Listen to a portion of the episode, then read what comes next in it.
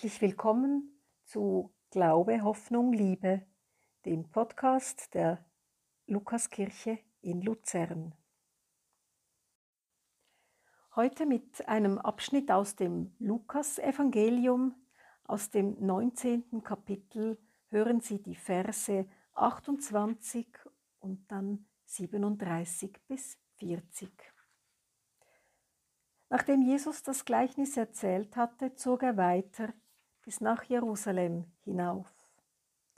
So kam Jesus zu der Stelle, wo der Weg vom Ölberg nach Jerusalem hinabführt.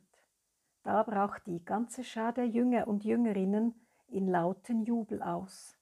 Sie lobten Gott für all die Wunder, die sie miterlebt hatten. Sie riefen, Stimmt ein in unser Loblied auf den König, der im Namen des Herrn kommt. Friede herrscht im Himmel und Herrlichkeit erfüllt die Himmelshöhe. Es waren auch einige Pharisäer unter der Volksmenge, die riefen ihm zu, Bring doch deine Jünger zur Vernunft. Jesus antwortete ihnen, Das sage ich euch, wenn sie schweigen, dann werden die Steine schreien. Sinn.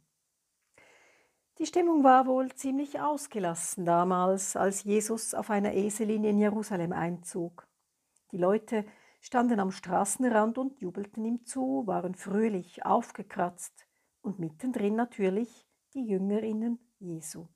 Die sangen und jubelten und die Leute ermunterten doch einzustimmen in ihr Loblied. Stimmt ein in unser Loblied auf den König, der im Namen des Herrn kommt. Friede herrscht im Himmel und Herrlichkeit erfüllt die Himmelshöhe. Kommt, freut euch über den, der Frieden bringt in diese Welt und die Menschenmenge stimmte mit ein.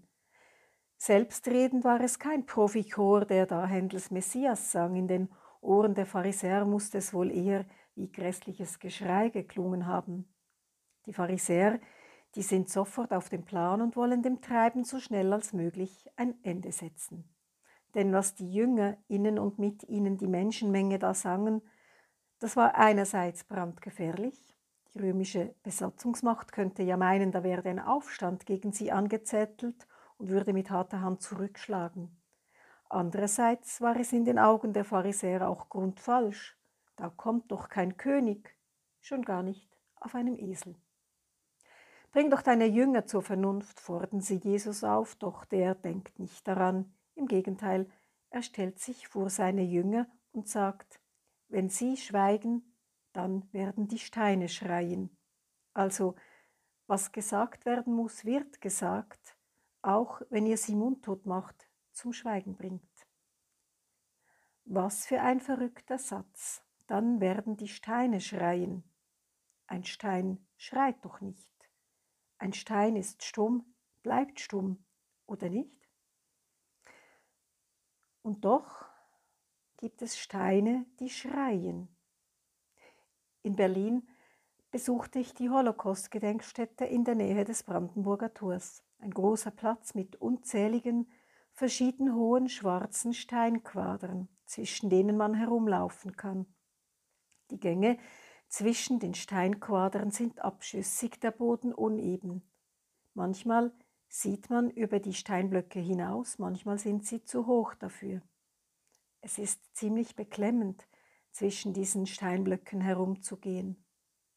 Aber wer sich darauf einlässt, sich öffnet und wirklich genau hinhört, hört die Steine schreien, rufen, erzählen.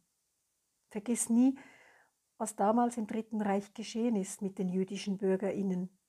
Sei aufmerksam und hellhörig, dass so etwas nicht wieder geschehen kann. Erhebe deine Stimme, wenn Antisemitismus plötzlich durch die Hintertüre wieder salonfähig wird, wenn jüdische Menschen hier und heute wieder Angst haben müssen, beschimpft, angegriffen werden, dann steh auf, setz dich ein, lass dich nicht mundtot machen. Im Nahen Osten gibt es unzählige zerbombte Städte. Die einst blühenden, prächtigen Häuser sind nur noch Ruinen die Bewohner ihnen geflüchtet, in Notunterkünften untergekommen. Die Ruinen der Häuser, Steine, sie wimmern um Hilfe, lechzen nach Frieden, rufen nach Sicherheit für die Menschen dort, schreien nach Gerechtigkeit, bitten darum, dass wir nicht wegsehen.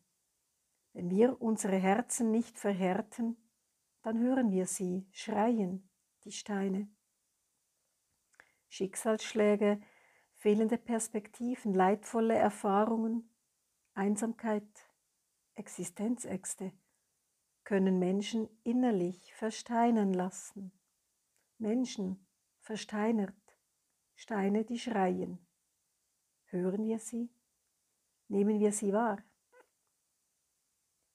Jesus sagt, wenn diese Menschen schweigen, mundtot gemacht werden, dann werden die Steine schreien für sie. Wenn wir wegschauen, dem, was nicht gut läuft in dieser Welt, der Ungerechtigkeit, der Not, ausweichen, es ausblenden, die Hände in den Schoß legen, dann schreien die Steine. Wenn wir schweigen, wenn die Würde von Menschen hier bei uns und anderswo, wenn Gottes Schöpfung, seine Gerechtigkeit mit Füßen getreten wird, dann schreien die Steine. Gott lässt sich nicht mundtot machen, Gott findet Wege, sich und seiner Idee einer intakten Welt Gehör zu verschaffen. Steine, die schreien, ja, die gibt es. Heute in dieser Welt, hier bei uns. Hören wir sie. Lassen wir uns berühren von ihrem Schreien. Lassen wir uns erweichen. Oder schweigen wir. Wenn wir sie wahrnehmen und hören, die Steine, die schreien, wenn wir aufstehen, einstehen für Frieden, für Gerechtigkeit, für die Bewahrung der Schöpfung, unsere Stimme erheben, dann werden wir selber zu Steinen, die schreien, zu lebendigen Steinen, zu Steinen, mit denen ein kleines Stückchen von Gottes Reich gebaut werden kann. Ich wünsche Ihnen eine gute Zeit.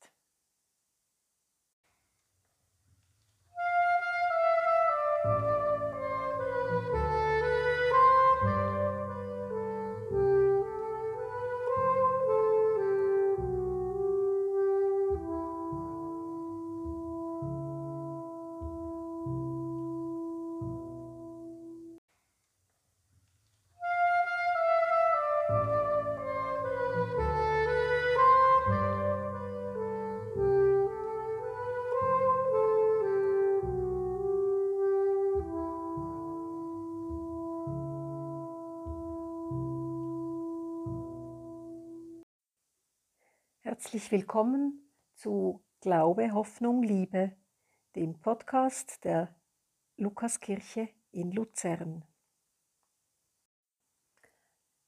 Musik ist etwas Wunderbares.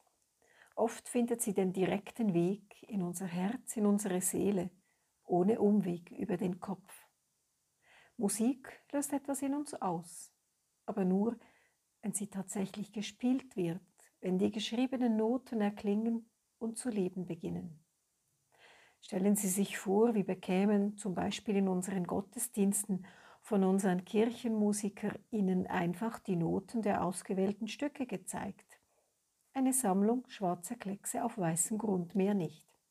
Das wäre bloß Nahrung für den Kopf. Unser Herz würde das aber ganz bestimmt nicht berühren. Denn Musik braucht Menschen, die den schwarzen Klecksen Leben einhauchen, sie zum Klingen bringen mit ihrer Stimme, mit Instrumenten, alleine oder in einer Gruppe. Erst dann entfaltet Musik ihre Wirkung. Erst dann berührt, verzaubert, bewegt sie uns. Die Noten allein, die machen noch nicht die Musik. Mit der Bibel ist es wie mit den Noten der MusikerInnen. Sie muss erklingen, gespielt, erzählt, verkündet, gelesen, gelebt werden. Sonst bleibt es eine Ansammlung von Buchstaben, ohne Wirkung, ohne die Menschen zu berühren, ohne sie zu bewegen.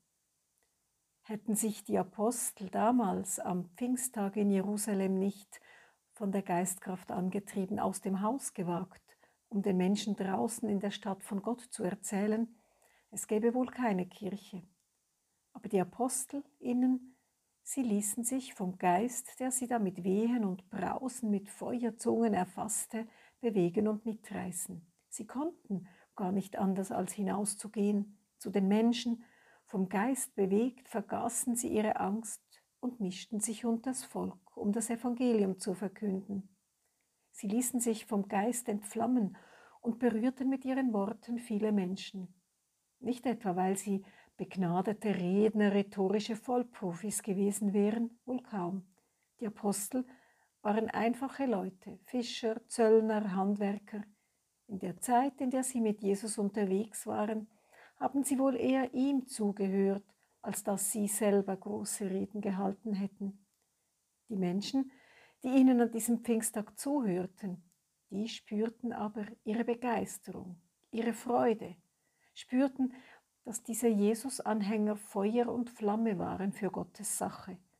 Und der Funke dieses Feuers, dieser Funke sprang über. Gottes Geist wirkte in den Apostelinnen und Aposteln, öffnete ihnen den Mund, ließ sie die richtigen Worte finden. Und die Menschen hörten und verstanden. Das Evangelium begann zu klingen. Das ist Pfingsten. Pfingsten ereignet sich überall dort, wo Menschen sich begeistern lassen, Feuer und Flamme sind für Gottes Sache und das Evangelium verkündet wird, zu leben beginnt, wenn es hörbar, sichtbar und spürbar wird, den Weg zu den Menschen findet. Pfingsten wird es in uns, wenn wir uns von der Geistkraft entzünden lassen und unsere Begeisterung für Gottes Sache zeigen, nicht nur drinnen, auch draußen. Wenn wir es wagen, gestärkt von Gottes Geist, das Evangelium, die Botschaft von Gottes Wirken aus unseren Kirchen hinauszutragen in die Welt, in unsere Gesellschaft, in die Politik, in unseren Alltag. Pfingsten wird es, wenn die Buchstaben des Evangeliums zu leben, zu klingen beginnen, durch uns, durch dich, durch mich. Vielstimmig, abwechslungsreich, vielfältig, bunt, doch vom selben Geist bewegt. Und diese Begeisterung werden die Menschen spüren, genau wie damals in Jerusalem. Ich wünsche Ihnen einen guten Sonntag und einen gelungenen Start in die neue Woche.